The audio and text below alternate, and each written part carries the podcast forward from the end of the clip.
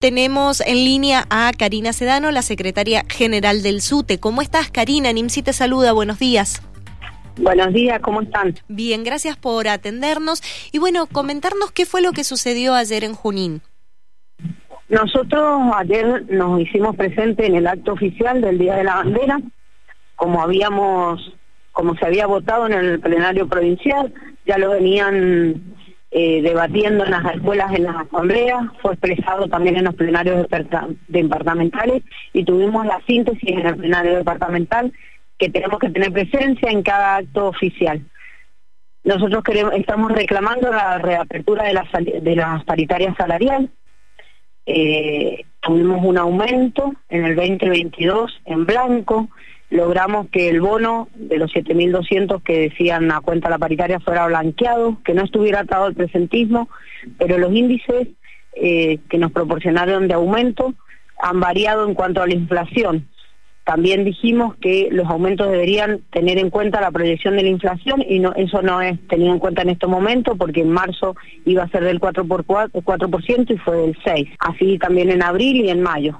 Así que ante eso nos presentamos ayer en el acto oficial para reclamar la paritaria salarial y también condiciones laborales, porque en este momento es a viva voz, sabe toda la comunidad mendocina, que no hay sillas en las escuelas, que no hay banco, que los fondos fijos son insuficientes para comprar los insumos de limpieza, que las meriendas son escasas y que somos los peores pagos del país. Entonces, hemos calle hemos empezado ayer con el plan de lucha para visibilizar nuestro descontento y sumar a los trabajadores y a las trabajadoras de la educación de las escuelas y así también a la comunidad mendocina.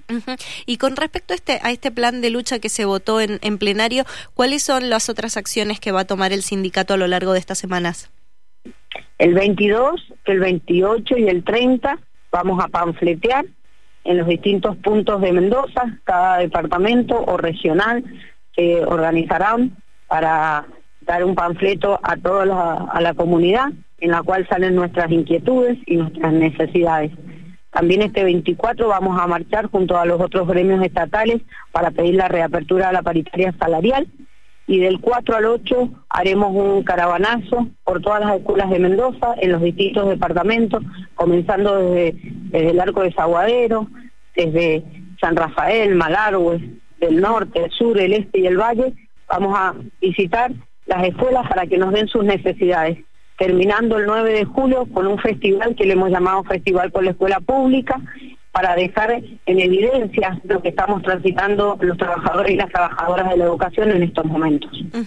Ahora, eh, te vuelvo a la, jornada de ayer cuando se encontraron con el vicegobernador. Le, les, les entregaron a él un, un, petitorio, fue todo de palabra. Él les mencionó que los iba a recibir en el Senado. ¿Esto se va a hacer efectivo?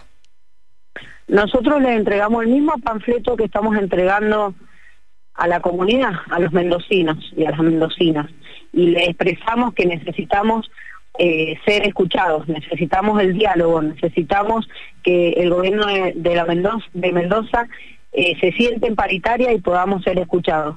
Se comprometió para este miércoles recibirnos en el Senado para poder dialogar con nosotros qué está pasando en la educación de Mendoza. Ahora, Karina, más allá de de estas jornadas de lucha que van a llevar a cabo, de, de los plenarios, eh, ¿pensás que van a dar resultado? Porque la, gestión pasada hablamos de cuando estaba Sebastián Enríquez también, te ponía las manifestaciones a las 18.30 para que fueran los docentes, para que no te sacaran el ítem aula, para... ¿No crees realmente que hace falta un poco de, lo voy a decir en criollo, de ovarios y huevos por parte de los trabajadores de la educación, de hacer un paro como corresponde para que las medidas se vean reflejadas en el salario? Toda medida, no importa que sea la más radicalizada, decía Esteban Maldonado, sino la que podamos sostener en forma colectiva.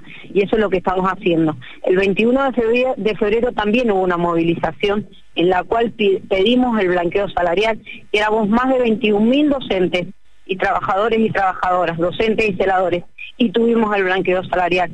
Por eso nosotros estamos convencidos que el paro se construye no se declama. No puedo salir a decir como conducción que quiero un paro y las escuelas no están convencidas. y, está pasando que las escuelas ya están convencidas, ya están en algunos departamentos y en algunas asambleas diciendo paro. Solo nos falta, y como vos decís, bueno, no sé si coraje político, el coraje lo tenemos. Solo nos falta darle un poquito más de vuelta al pan para que esté conocido. y nos falta muy poquito. Por eso estamos visibilizando, estamos invitando a cada una de las escuelas a sumarse. Ayer muchas escuelas nos pedían y nos decían que, no se habían enterado del horario.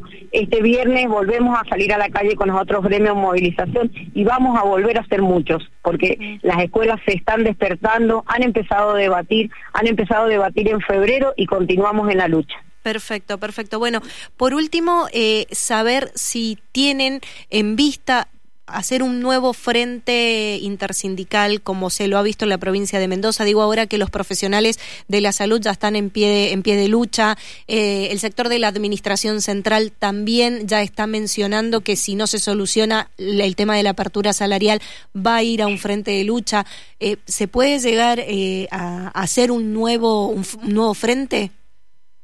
Desde la CTA los trabajadores nos convocaron a hacer un frente para lo de OSEP, que también estuvimos en la legislatura presentando el proyecto de saneamiento de los SEP y ahí éramos eh, AMPRO, APSA, judiciales, casino, UPCN. Siempre la unidad de los trabajadores fortalece más la lucha y nosotros estamos dispuestos a seguir con la bandera de la CTA construyendo la mayor amplitud de la unidad. Bien, Karina, ha sido muy amable. Estaremos en contacto mañana a ver qué es lo que les dice el vicegobernador en su despacho después de este encuentro. Dale, muchísimas gracias. Un abrazo. Hasta luego.